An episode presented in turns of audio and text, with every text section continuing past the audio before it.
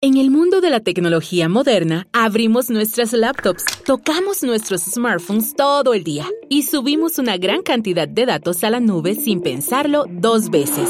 Pero ¿alguna vez te has preguntado cómo llegaron hasta aquí nuestros dispositivos personales y todo lo que hizo falta para lograrlo? Me enseñó una caja azul que estaba en la mesa y me dijo, aquí está. ¿Pero qué es? Le pregunté.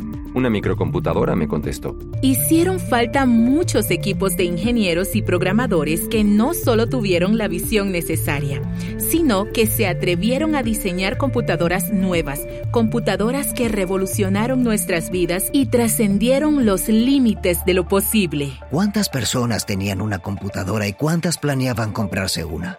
Solo una o dos personas tenían la suya y la llevaban a las reuniones del club y la mostraban con orgullo.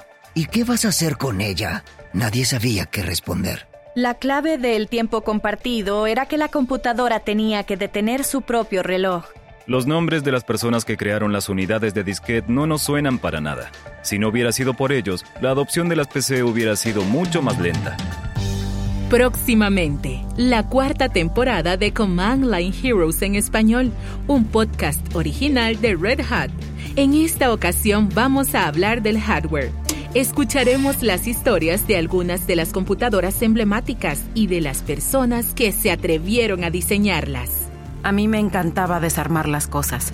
Siempre desarmaba los juguetes de mi hermana mayor. Va a ser otra carga para la Eclipse. Es como hacerle una cirugía estética, promocionarla por encimita. No, es una computadora completamente nueva. El proceso de distribuir las cintas y motivarnos a diseñar cosas nuevas a partir de los resultados de los demás es lo que realmente hizo surgir la industria de las computadoras personales. Vamos a hablar de las mini computadoras, las mainframes, las primeras computadoras personales, los disquetes, los primeros smartphones y las consolas de videojuegos.